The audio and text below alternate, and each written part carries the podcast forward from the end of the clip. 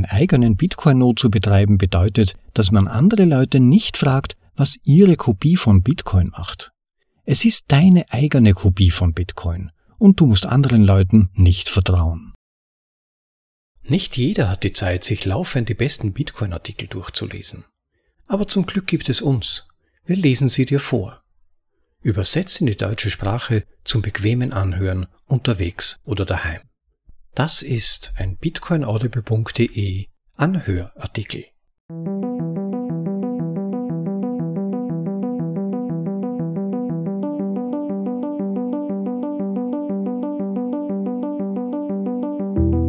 Willkommen zur Folge Nummer 75 von bitcoinaudible.de, dem Podcast mit den besten Artikeln aus dem Bitcoin Space, für euch in die deutsche Sprache übersetzt und dann vorgelesen zum bequemen Anhören, ob unterwegs oder daheim. Zurück zu den Wurzeln heißt es heute. Warum sollte man überhaupt einen eigenen Bitcoin-Node betreiben? Und was hat man ganz selbst davon? In welcher Weise zahlt sich das überhaupt aus und warum sollte man sich diesen Aufwand, sich auch in die Thematik nur einzulesen, überhaupt antun? Und wenn, ist das dann kompliziert? Welche Möglichkeiten gibt es und so weiter? In dieser kurzen Vorlesung werden die sechs wichtigsten Gründe beschrieben, warum es doch wichtig und die Mühe wert sein könnte, einen eigenen Bitcoin-Node zu betreiben, und im Anschluss daran gebe ich euch noch persönlich ein kurzes und prägnantes How-To, also eine Kurzanleitung für jene, die nun tatsächlich überlegen, einen eigenen Node aufzusetzen. Also mal sehen, ich wäre gespannt, wie viele der genannten Gründe ihr bereits tatsächlich gekannt habt. Springen wir also direkt hinein in den Text und schauen wir mal. Sechs Gründe, warum du einen eigenen Node betreiben solltest. Von Armin de Parmen. Im Originaltitel Six Reasons Why You Should Run Your Own Bitcoin Node. Lasse mich kurz erklären, dass ein Bitcoin-Knoten, also Node, ein Computer ist, auf dem ein Stück Software, konkret Bitcoin Core läuft, das einige wichtige Aufgaben hat. Dein Bitcoin-Node muss immer eine Kopie der gesamten Bitcoin-Blockchain aufbewahren. Er muss sich mit anderen Nodes verbinden und ein Kommunikationsnetz bilden, das Transaktionen weiterleitet. Transaktionen werden in einem sogenannten Mempool aufbewahrt, das heißt in einer Warteschlange von Transaktionen, die darauf warten, in den nächsten Block aufgenommen und somit der Blockchain hinzugefügt zu werden. Der Node muss prüfen, ob alle Hinzufügungen zur Blockchain gültig sind und ungültige zurückweisen. Der Node wird anderen Softwaretypen, die danach fragen, wie zum Beispiel Wallets, Details über die Blockchain zur Verfügung stellen, zum Beispiel den Kontostand und er stellt jedem neuen Node, der sich anschließen möchte, eine Kopie der Blockchain zur Verfügung. Der neue Node prüft dann unabhängig, ob jede Transaktion in der Kopie, die er erhält, gültig ist. Er vertraut dem angeschlossenen Node nicht wirklich. Um einen Node zu betreiben, lade die Bitcoin Core Software herunter und lasse die Blockchain von anderen Nodes kopieren, wobei dein Node jeden Block selbst überprüft. Du lässt ihn dann eingeschaltet und etwa alle 10 Minuten werden neue Blöcke empfangen. Die Blöcke enthalten Transaktionen aus dem Mempool. Dein Node prüft, ob der Block gültig ist und wenn ja, fügt er ihn seiner Kopie der Blockchain hinzu. Ein fragwürdiger Block wird abgelehnt, nicht weil alle anderen ihn ablehnen und nicht weil jeder seinen Nachbarn kopiert, sondern weil der Block nach den Regeln der Bitcoin Core Software ungültig ist und alle anderen, die die gleiche Software verwenden, diesen fragwürdigen Block ebenfalls ablehnen. Deine Bitcoin Wallet bewahrt keine Kopie der Blockchain auf und ist normalerweise von Bitcoin Core getrennt, obwohl Bitcoin Core eine Wallet-Funktion hat. Deine Wallet erhält nur deine Schlüssel bzw. Keys. Sie muss einen Bitcoin-Node fragen, hey Mr. Node, diese Adresse von mir, hat sie irgendwelche Bitcoin? Technisch gesehen ist das nicht ganz korrekt, aber für den Moment ist das ausreichend. Einen eigenen Node zu betreiben bedeutet, dass man andere Leute nicht fragt, was ihre Kopie von Bitcoin Core macht. Es ist eine eigene Kopie von Bitcoin Core und du musst anderen Leuten nicht vertrauen. Deine Wallet kann deine Kopie der Bitcoin Blockchain befragen. Die digitale Verbindung zwischen deiner Wallet und dem Node herzustellen, ist der technisch anspruchsvolle und kritische Teil, nicht der Betrieb des Nodes. Ein Artikel für einen anderen Tag.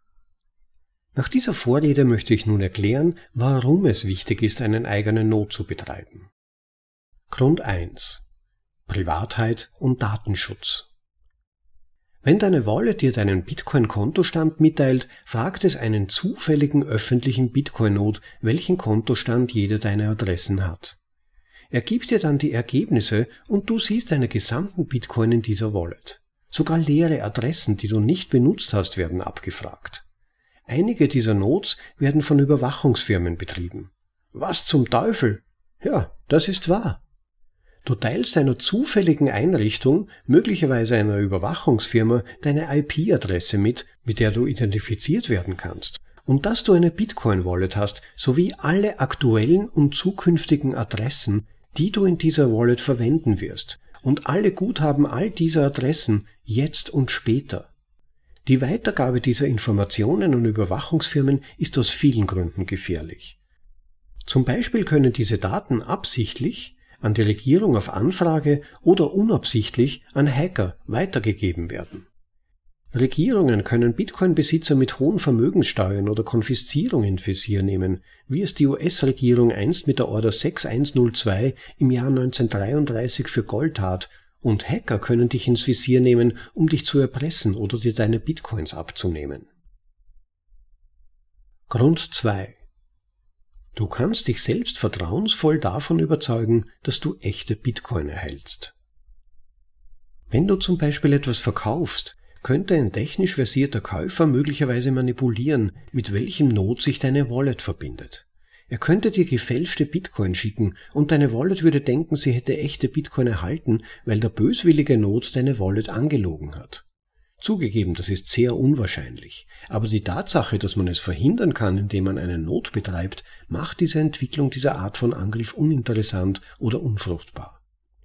Was passiert eigentlich bei diesem Angriff? Der Betrüger bringt eine Bitcoin-Wallet irgendwie dazu, die falsche Blockchain von einem bösartigen Not zu lesen.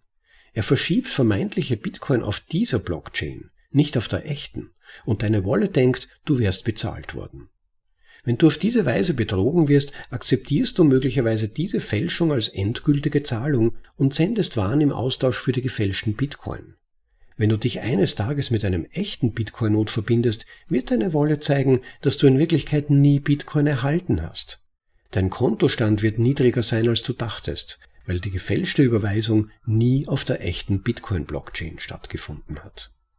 Du kannst dies verhindern, indem du deine Wallet mit einem Not verbindest, dem du vertraust. Aber noch besser ist es, sich mit deinem eigenen Not zu verbinden.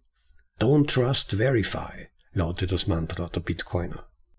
Dies nicht zu tun, ist so, als würde man Gold als Zahlung akzeptieren und eine zufällige Person bitten, mit ihrem XRF-Analysator zu überprüfen, ob das erhaltene Gold echt ist. Du weißt nicht, ob diese zufällige Person auf der Seite des Käufers steht oder ob sie ehrlich ist. Du fragst dich vielleicht, kein Vertrauen? Warte, vertraue ich nicht der Bitcoin Core Software, wenn ich sie herunterlade? Woher soll ich wissen, dass die nicht gefälscht ist? Ja und nein. Es gibt Möglichkeiten, um zu überprüfen, ob die heruntergeladene Software echt ist, aber das ist nicht Thema dieses Artikels. Du fragst dich dann vielleicht, vertraue ich den Entwicklern nicht, dass sich die Originalkopie so verhält, wie ich es erwarte? Eigentlich ja. Es sei denn, du schreibst die Software selbst oder liest den Code oder bezahlst jemanden, der den Code liest. Aber dann vertraust du darauf. Es muss ein gewisses Maß an Vertrauen geben, aber die Idee ist, es auf ein Minimum zu beschränken. Allein das zu sagen könnte mich in Schwierigkeiten mit Bitcoin-Radikalisten bringen. Psst. Die meisten Leute, mich eingeschlossen, können und wollen den Code nicht lesen, also gibt es ein gewisses Element des Vertrauens.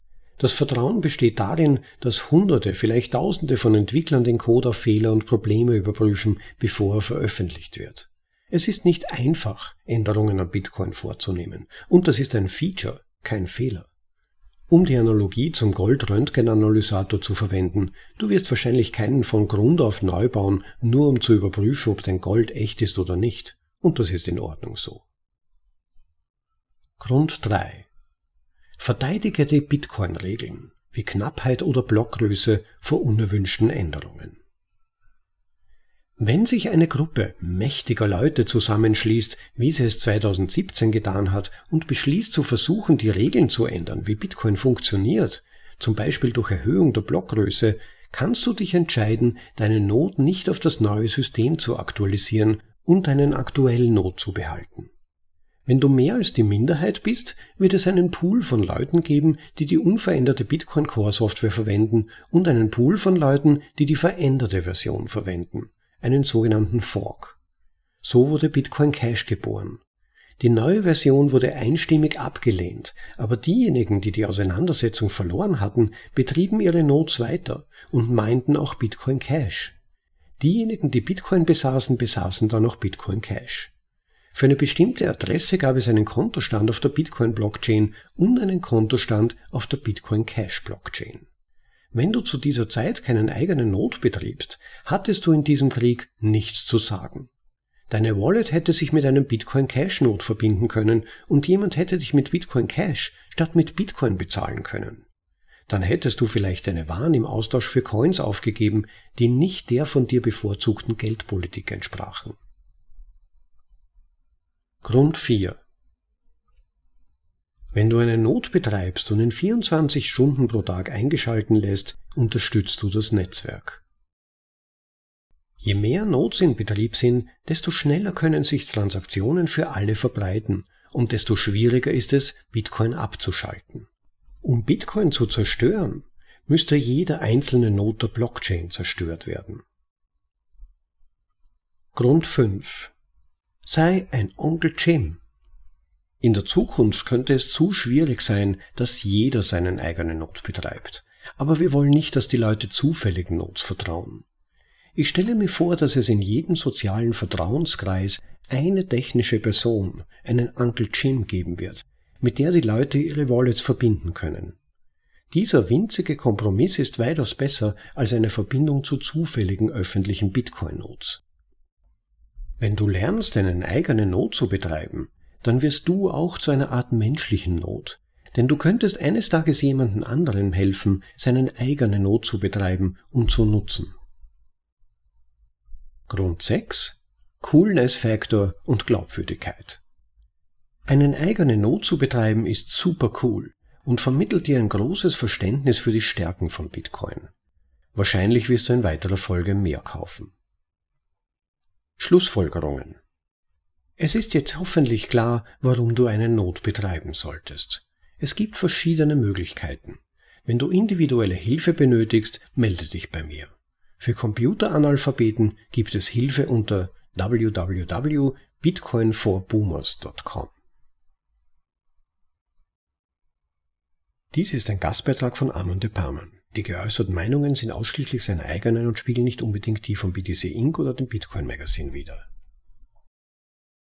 Das war Sechs Gründe, warum du einen eigenen Not betreiben solltest. Von Amen to Pamen. Ja, also wie viele Gründe dafür, einen eigenen Bitcoin-Not zu betreiben, hättet ihr gekannt? Es kann natürlich sein, dass euch einige der Gründe mehr relevant und andere weniger relevant vorkommen. Natürlich geht es mir auch nicht anders. Aber faktisch ist tatsächlich der wichtigste Grund, würde ich mal meinen, einen eigenen Bitcoin-Node zu betreiben, tatsächlich Privatheit. Allein die Darstellung des Umstandes im Text erwähnt, dass ja bei der Nutzung von Fremdnodes alle Adressen übertragen werden. Das passiert übrigens über den sogenannten XPub-Key, der übertragen wird. Das sollte doch alarmierend sein. Von diesem XPub-Key können nämlich alle Adressen, die dieser privaten, die diesem privaten Key zugeordnet sind und von diesem abgeleitet werden können, mit übertragen. Das heißt, wenn die Wallet, die ich verwende, nicht mit meinem eigenen Bitcoin-Node verbunden ist, dann verbindet sich die Wallet zwangsweise mit irgendeinem anderen Node, den sie im Netzwerk findet, oder sogar mit mehreren anderen Nodes. Und wenn einer dieser Nodes ein Bad Actor ist, also zum Beispiel eine Überwachungsfirma, dann hat diese Überwachungsfirma die Möglichkeit, alle meine bisherigen Transaktionen natürlich einzulesen, aber auch, und das ist der gefährliche Punkt, alle zukünftigen, die von meinem XPub-Key abgeleitet werden können. Und das sollte doch wirklich alarmierend sein. Selbst wenn man davon ausgeht, dass ja unsere Regierungen so böse nicht sind oder man ja selbst nichts Böses tut, so wird ja häufig dann begründet von Staatsgläubigen, von Statisten, dass sie eben keine Sicherheitsvorkehrungen treffen müssen und dem Staat vertrauen wollen. Man soll sich nicht so viele Gedanken machen, nicht als Verschwörungstheoretiker agieren.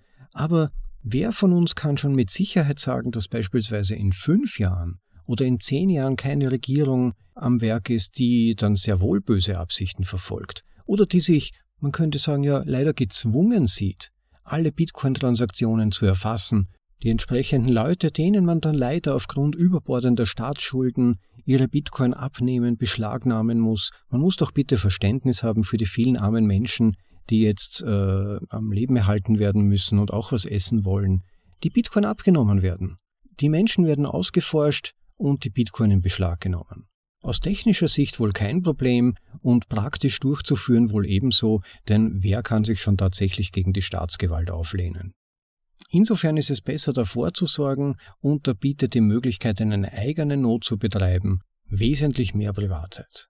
Aber auch Sicherheit. Man kann zum Beispiel sogenannte PSBTs, also Partially Signed Bitcoin Transactions, damit durchführen, wenn man einen eigenen Node betreibt. Das heißt, das funktioniert in etwa so, verkürzt gesagt, man hat zwei voneinander unabhängig operierende Wallets. Die eine Wallet ist im Cold Storage, das heißt, die hat nie Berührung mit dem Internet gehabt. Die kann man auf einem kalten Computer sozusagen installieren und einrichten. Und die andere ist eine Hot Wallet, beziehungsweise die Wallet, die mit einem Internet verbunden ist. Die Online-Wallet richtet man dann als Watch-Only ein. Das heißt, die ist sozusagen nur zum Lesen da und wird mit dem Public Key gefüttert. Das heißt, man kann dieser Watch-Only-Wallet mitteilen, das ist der, die Bitcoin-Adresse, die du beobachten sollst.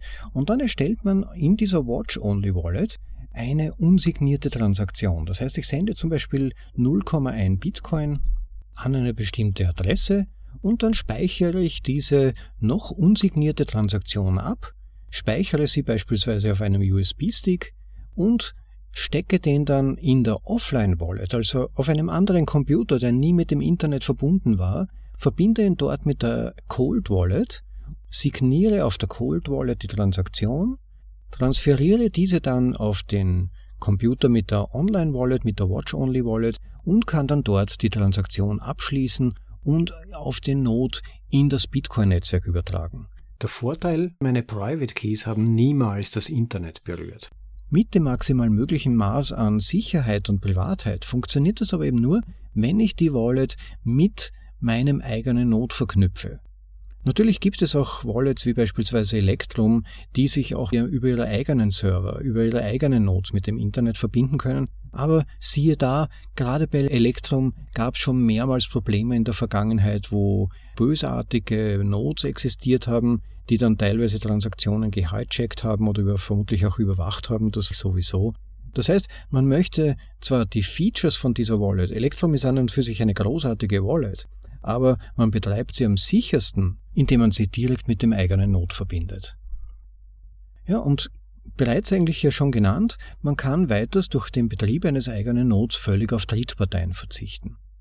Man braucht nicht mehr einem Wallet-Betreiber zu vertrauen, man braucht nicht darauf zu vertrauen, dass die eigene fancy Wallet, die alle Stückeln spielt, sich aber im Endeffekt dann doch mit einem zufällig gewählten Node im Internet verbindet oder mit einem Node-Netzwerk, das man bezüglich seiner Sicherheit und Vertrauenswürdigkeit eigentlich nicht wirklich einschätzen kann. Nick Szabo hat schon mal gesagt, Third Parties are Security Holes. Drittparteien sind immer Sicherheitslücken. Und ich würde meinen, das ist die einzig sinnvolle Einstellung, wenn man wirklich Sicherheit und Privatheit als Ziel für sich selbst verfolgt.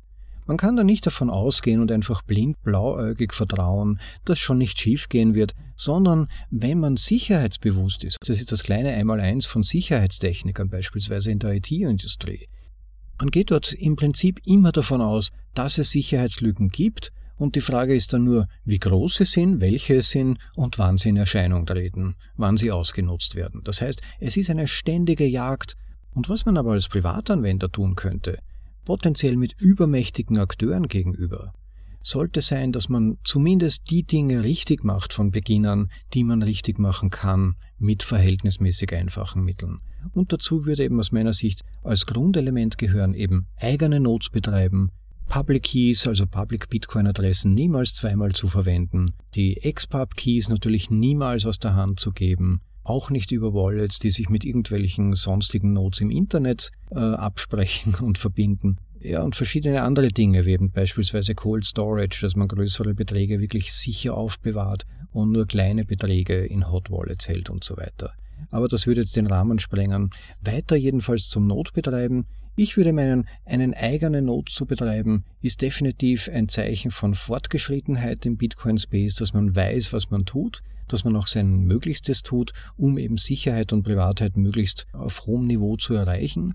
Man muss das aber nicht tun. Ich würde mal behaupten, wenn jemand nur relativ kleine Beträge, vielleicht ein paar hundert Euro oder so aufbewahren möchte, dann wird er jetzt nicht einen eigenen Node betreiben um diese paar hundert Euro entsprechend sicher abzuschotten von schlechten Akteuren. Aber wenn es um mehrere tausend oder vielleicht sogar zehntausend oder gar hunderttausende Euro geht, also da sollte man tatsächlich ernsthaft überlegen, die nach allen Möglichkeiten größtmöglicher Sicherheit, die uns Bitcoin schon als System bietet, wenigstens abzusichern. Und das sollte eine kleine Investition verhältnismäßig wie meine Not zu betreiben doch eine Option darstellen. Und man kann das auch als Vorbereitung für eben feindliche, ungünstige Umstände sehen. Wer dann schon mal eine Not betrieben hat oder ihn ohnehin bereits betreibt, ist mit Sicherheit deutlich besser dran, als wenn man sich dann erst mühsam einlesen muss und vielleicht dann sogar noch Fehler macht, von denen man erst später draufkommt, wie man sie hätte vermeiden können. Wer schon frühzeitig beginnt, so etwas zumindest mal durchzuspielen, schon mal einige Monate lang zumindest eine Not zu betreiben, auch zu sehen, wie läuft das Ding, wie kann ich es optimieren? An welchen Parametern kann ich schrauben? Wie kann ich die Möglichkeiten der eigenen Wallet, die direkt mit dem Node verbunden ist, besser ausnützen und so weiter? Man hat das dann schon einmal gemacht und hat definitiv ein tieferes technisches Verständnis auch von den Abläufen als jemand, der sich dann erst einliest. Und dazu kommen dann natürlich auch Dinge wie beispielsweise, dass man ja nur dann, wenn man einen eigenen Node betreibt, verschiedene Features von Bitcoin überhaupt effizient nutzen kann. Da denke ich jetzt vor allem beispielsweise an die Möglichkeiten des Lightning Networks. Wer zum Beispiel direkt online Zahlungen empfangen möchte, ohne jetzt auf irgendwelche Drittanbieter-Wallets angewiesen zu sein, oder wer sogar wirkliche laufende tägliche Zahlungsabwicklungen über Lightning betreiben können möchte, zumindest potenziell, da gibt es ja großartige Möglichkeiten wie zum Beispiel BTC Pay Server, der braucht einen eigenen Node. Und wenn man dann diese Dinge mal eingerichtet hat, kann man es eigentlich gar nicht vermeiden, sich über Bitcoin viel besser auch technisch auszukennen, und wird dann sogar vielleicht ein kleiner Profi bereits, weil man dann schon einen technischen Vorsprung hat und wenn dann mal die größeren Wellen kommen von Menschen, die Bitcoin verwenden, aber vielleicht sogar eben auch auf professionelle Weise integrieren möchten, dann gehört man vielleicht zu einem Personenkreis, der dann um Hilfe gefragt wird, wo man durchaus auch vielleicht professionell Möglichkeiten hat, dann entsprechend seine Fähigkeiten zu nutzen. Ein weiterer Punkt natürlich, der aus meiner Sicht sehr wichtig ist und durchaus relevant ist, für die Frage, ob man einen eigenen Not betreiben soll oder nicht. Definitives Ja aus dem Grund, weil eben die eigene Wallet dann über den eigenen Not läuft und ich dann volles Vertrauen haben kann, dass die Bitcoin-Regeln eingehalten werden. Das ist gar nicht so trivial, wie es vielleicht jetzt klingen mag. Heute im Jahr 2023 läuft ja Bitcoin relativ sicher. Es gibt keine Bedrohungsszenarien, keine unmittelbaren zumindest. Aber wer zum Beispiel das Jahr 2017 erlebt hat, da war es noch ganz anders. Da wäre dann eben, und das ist ja im, im Artikel sogar beschrieben, wer damals keinen Bitcoin-Not laufen hatte. Für den war es eine Glücksfrage, ob Transaktionen letztendlich im Bitcoin Cash-Netzwerk oder im Bitcoin-Netzwerk gelandet sind. Nur wer einen eigenen Not betreibt, weiß, welche Software darauf läuft, nach welchen Regeln sie läuft, welche Transaktionsregeln überprüft werden, ob tatsächlich beispielsweise die 21 Millionen Bitcoin als maximales Limit verfügbar sind und so weiter, ob kein Double Spending damit vorliegt.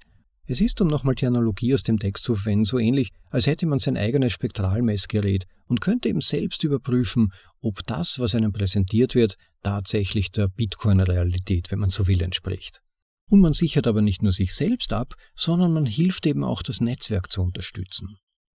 Das Bitcoin-Netzwerk wird damit stabiler, sicherer unabhängiger, immer dezentraler. Und dafür ist es natürlich relevant, wie viele Nodes es gibt.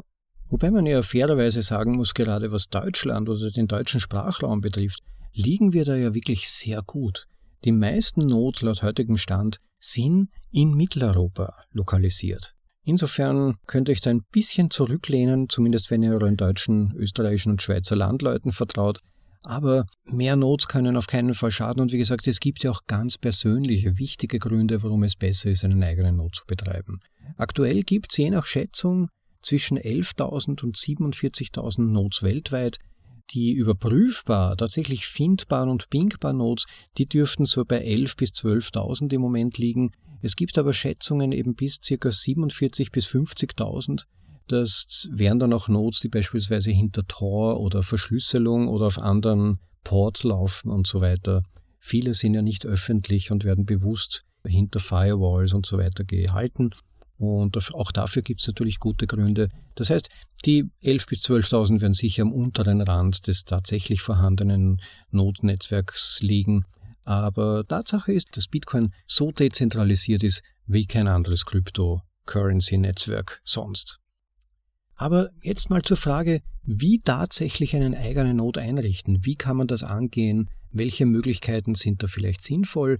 Da möchte ich euch aus dem, was ich bisher so erfahren und gelernt habe, einige Erfahrungen mitteilen, mit euch teilen. Ähm, grundsätzlich kann man sagen, dass man die Möglichkeiten, Nodes einzurichten, so unterteilen kann, dass es Desktop-Nodes gibt. Das heißt, Nodes, die man im Prinzip im Hintergrund laufen lassen kann auf dem Computer, mit dem man laufend arbeitet. Dazu ist zum Beispiel Bitcoin Core sehr geeignet, aber auch beispielsweise die Wasabi Wallet, die läuft im Hintergrund mit Bitcoin-Software, betreibt einen eigenen Bitcoin-Node. Konkret ist das in dem Fall nicht Bitcoin Core, sondern Bitcoin Nodes, eine andere Implementation der Bitcoin-Software, die aber zu Bitcoin 100% kompatibel ist. Es, ist nur, äh, es sind nur einige Optimierungen vorgenommen worden, von denen die entsprechenden Entwickler glauben, dass sie vorteilhaft sind. Und ja, also diese Desktop-Nodes, die können im Hintergrund laufen. Man kann sie so einstellen von den Parametern her, dass sie auch den laufenden Betrieb in keiner Weise stören dass auch die Datenübertragungen im Hintergrund nicht zu massiv sind. Grundsätzlich, wenn man die Nodes wie voreingestellt betreibt, ist meine Erfahrung ein bisschen, dass wenn man einen älteren Computer, sei es jetzt einen Windows-Computer oder Linux oder ein Apple hat, dass es dann durchaus ein bisschen das System verlangsamen kann, aber man kann wirklich die Parameter so einstellen, da gibt es im Internet haufenweise Dokumentation dazu, dass sowohl die Datenübertragung als auch die Prozessorlast sich wirklich im engen Grenzen hält. Und dann läuft der Not. Und man kann es aber natürlich auch so machen, dass man ihn nicht ständig im Hintergrund laufen lässt, sondern nur einige Stunden am Tag oder immer halt kurz davor, bevor die Wallets, bevor man tatsächlich Transaktionen senden möchte. Das ist, wär, das ist aus meiner Sicht eher eine Option, wenn man nur fallweise vielleicht alle paar Monate mal Transaktionen sendet oder zu empfangen plant über seinen eigenen Node. Und man muss bedenken, dass sich dann erst jedes Mal wieder die Blockchain synchronisieren muss, was dann mitunter einige Stunden dauern kann. Außer man betreibt einen sogenannten Pruned Node. Das sind abgeschnittene Nodes, die nur einen Teil der History halten. Aber das würde ich niemandem empfehlen, denn gerade bei Bitcoin ist ja die großartige Sache, dass man die gesamte Blockchain selbst verifizieren kann und aber auch sogar auf einem relativ simplen Computer gespeichert halten kann. Das heißt, man ist auch da völlig unabhängig von Dritten und da zahlt sich zumindest aus heutiger Sicht doch aus, die gesamte Blockchain immer verfügbar zu halten. Sicherheit zählt, dieses gute Gefühl, ja, wenn ich will ähm, und auch meine Software, die laufend läuft, überprüft die Blockchain in Bezug auf Integrität und so weiter. Insofern, glaube ich, zahlt sich das aus, die immer laufend äh, im Hintergrund zu haben und damit dann jedes Mal sofort, wenn Transaktionen versendet werden sollen oder empfangen werden wollen, dass das dann jederzeit ohne Wartezeit möglich ist.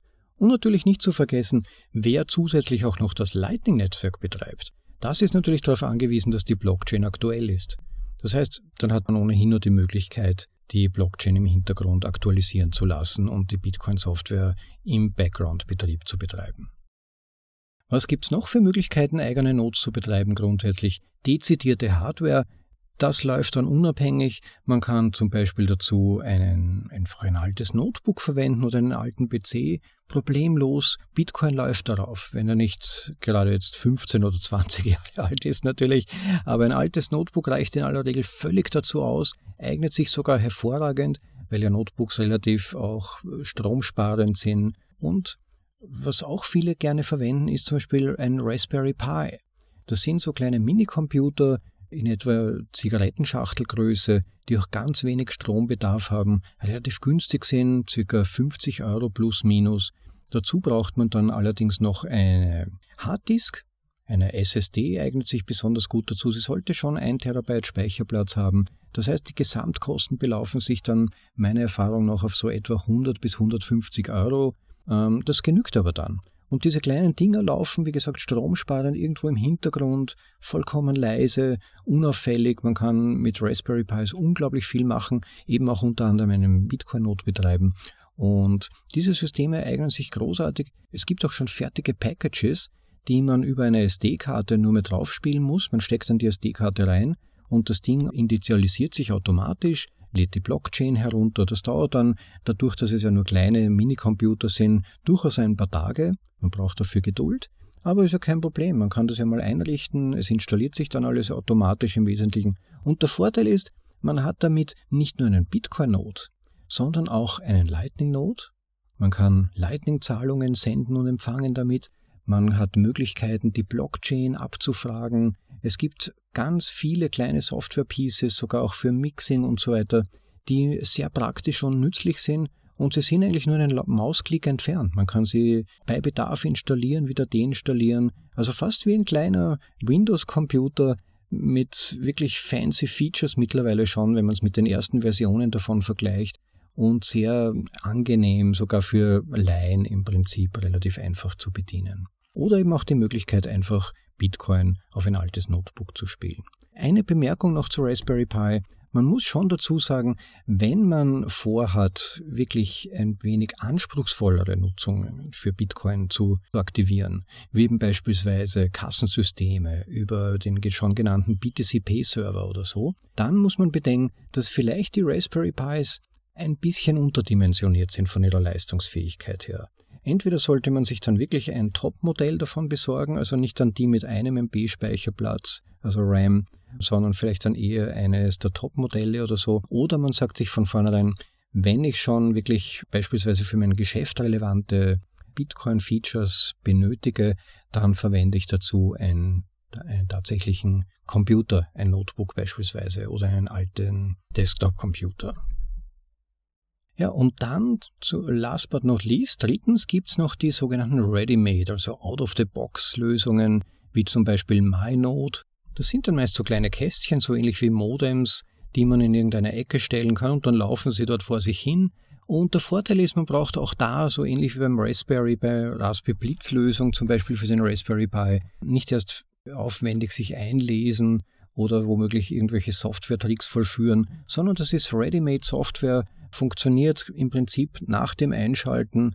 Man beantwortet ein paar Fragen und das System wird dann wunschgemäß eingerichtet. Und da ist zum Beispiel besonders zu nennen MyNode. Auch, der, auch diese Software ist am Raspberry Pi aufsetzbar oder eben in einer eigenen Box, die man sich liefern lassen kann. Dann gibt es beispielsweise noch Umbrell. Die hat einen, auch einen eigenen App Store, nennen sie das, über den man einfach Zusatzsoftware installieren kann und dann auch wieder deinstallieren kann, wenn man sie nicht braucht. Oder Nodel, meines Wissens nach eine französische Firma, die die entwickelt, auch Plug and Play, auch Ready-Made. Und diese Dinge kosten dann je nach Leistungsfähigkeit meistens so zwischen, ich würde mal über den Daumen sagen, jetzt für alle drei 200 und 500 Euro. Da kommt es dann eben sehr darauf an, welche Zusatzfeatures man möchte, ob dann auch mit Monitor, ohne Monitor und so weiter oder ob man sie nur über Desktop bedienen können möchte, ob das ausreicht. Ja, aber auch das wirklich eine Möglichkeit, wenn man sich nicht viel herumspielen möchte mit Hardware oder eben natürlich vor allem mit der Software-Einrichtung, denke ich, ist dann diese Variante 3, diese Out-of-the-Box-Lösungen, MyNode, Umbrella oder eben Nodal beispielsweise, sind dann wirklich die besten. Wer sich ein bisschen mehr herumspielen möchte, für den ist die Raspberry Pi-Lösung sicher eine interessante. Da lernt man auch relativ viel, weil man dann immer wieder kleine Adjustierungen vornehmen muss oder vielleicht ein bisschen am Linux herumschrauben oder so. Aber es ist recht spannend zum Lernen und als recht einfache und aber ein bisschen klobigere Lösung letztendlich daneben die Desktop-Notes. Einfach Software runterladen, am Desktop aufspielen, zack, und es läuft. Man kann ein paar kleine Parameter ändern, aber in Wirklichkeit ist das dann eine im Hintergrund laufende Software, die dann weiter kein Kopfzerbrechen mehr macht.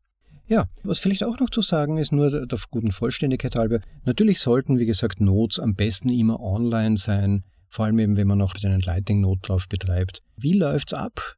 Die Installation, da beziehe ich mich jetzt natürlich vor allem auf die Desktop-Nodes, einfach die Software herunterladen. Ihr geht zum Beispiel auf bitcoin.org. Ich verlinke auch noch auf die Möglichkeiten diesbezüglich. Man lädt die Software herunter, checkt dann auch die Signatures am besten.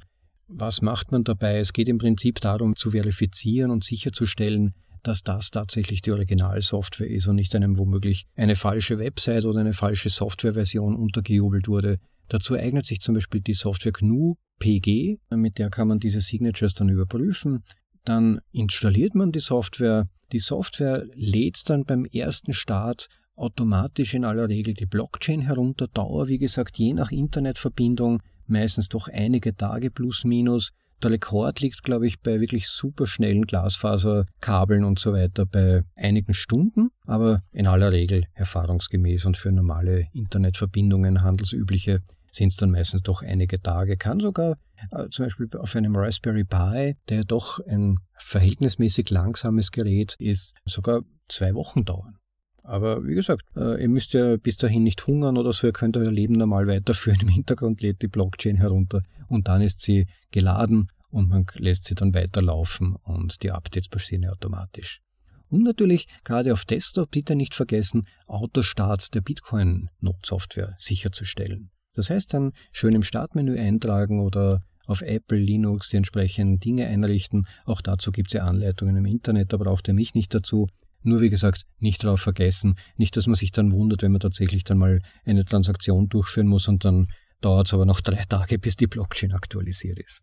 Ja, zu, zu den Implementierungen nochmal vielleicht ganz kurz. Es gibt, wie erwähnt, mehrere Bitcoin-Implementierungen, nicht nur das sogenannte Bitcoin Core, das ja die am meisten und häufigsten verwendete Version ist, sondern eben zum Beispiel auch Bitcoin Nots, wurde von Luke Dash Jr., einem der Bitcoin Core-Entwickler, glaube ich, sogar erfunden. Also der hat, glaube ich, dieses Projekt angestoßen und wird seither von ihm als Hauptentwickler weiter gewartet im Prinzip ein Bitcoin-Node wie alle anderen, aber mit einigen Softwareoptimierungen und sehr vielen Möglichkeiten, das System zu parametrisieren. Also die fortgeschrittenen Bitcoin-Anwender verwenden meiner Beobachtung nach ganz gern Bitcoin-Nodes, diese kleine Variante, um eben das System auf ihre eigenen Anforderungen hin zu optimieren. Dann gibt es noch LibBitcoin, NixBitcoin für das Nix-System, äh, sehr sicherheitsoptimiert und noch einige anderen. Auch da werde ich auf eine Ressource verlinken, auf der er die wichtigsten Implementierungen von Bitcoin findet.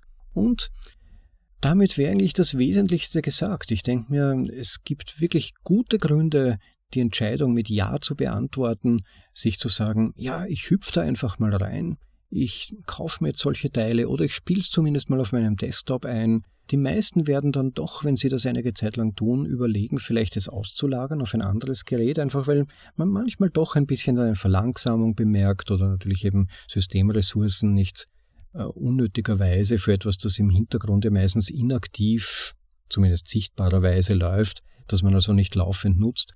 Und es ist aber eine Möglichkeit, das zumindest mal einen kleinen Zeh ins kühle Wasser zu stecken und mal zu schauen, wie das ganze Ding so läuft und funktioniert, wie auch die Blockchain heruntergeladen wird, vielleicht sogar auch mal eine Transaktion über die Desktop-Implementation zu verschicken oder zu empfangen und dann in weiterer Folge vielleicht abzugraden und auf ein spezifisches System zu wechseln, wo dezidiert dann ein Bitcoin-Node läuft.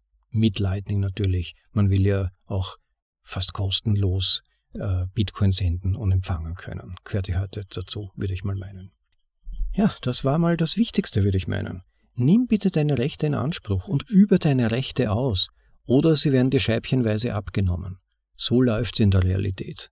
Man muss wirklich sagen, es ist nicht fehlendes Wissen, das Menschen in den Totalitarismus immer wieder hat gleiten lassen, sondern Apathie, Delusion, dass Menschen sich einreden, es wird schon alles nicht so schlimm oder jetzt im Moment geht's eh noch, und es geht aber scheibchenweise Schritt für Schritt in immer größere Abhängigkeit, immer größere Autorität von Staatswegen und so weiter.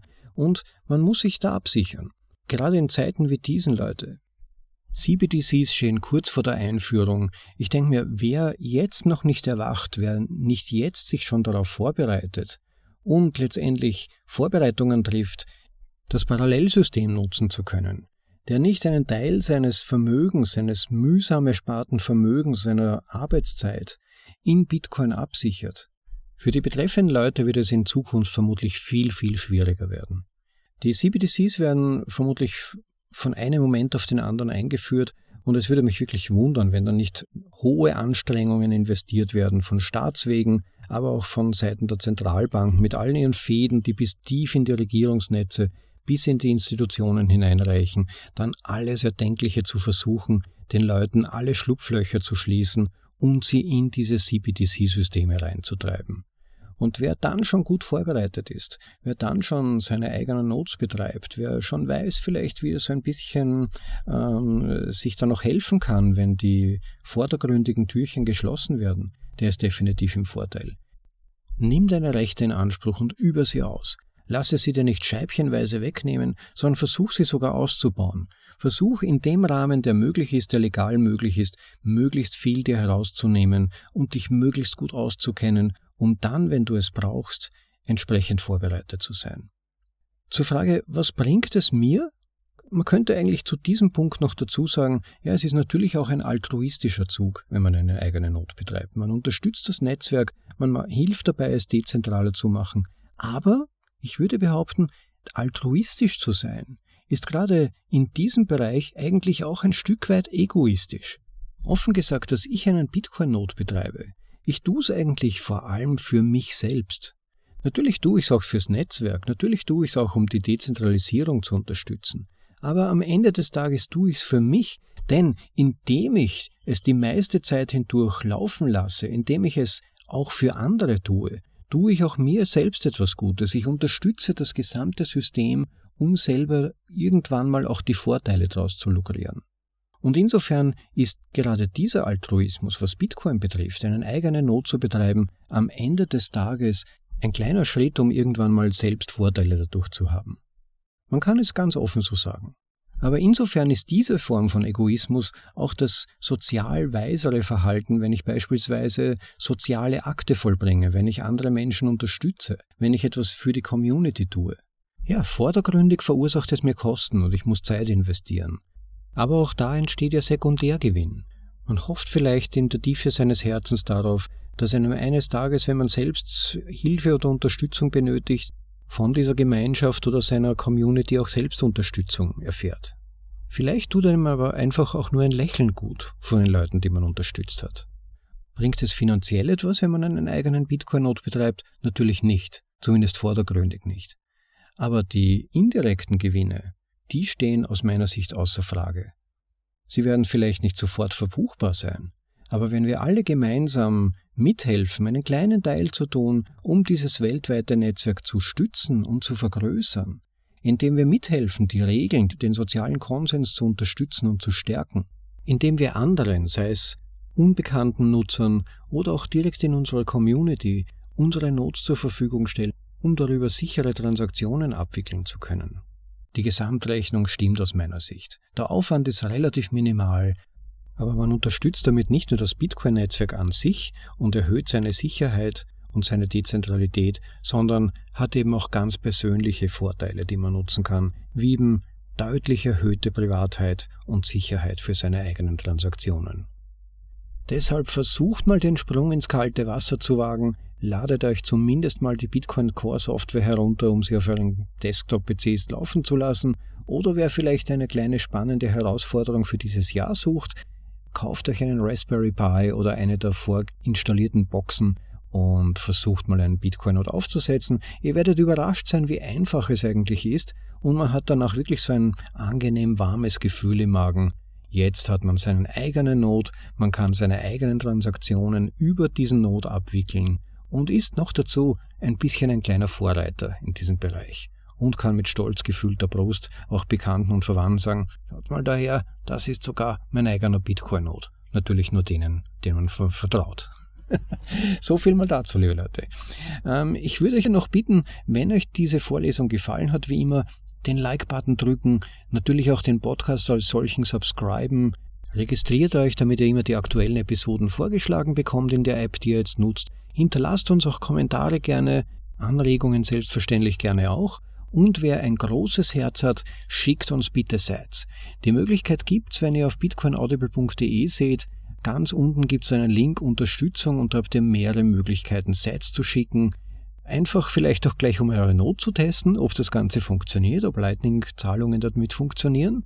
Schickt uns Sites und unterstützt bitte auch damit unseren Podcast. Jede kleine Geldspende ist wirklich hoch willkommen und es gibt auch Möglichkeiten, auf andere Weise zu unterstützen.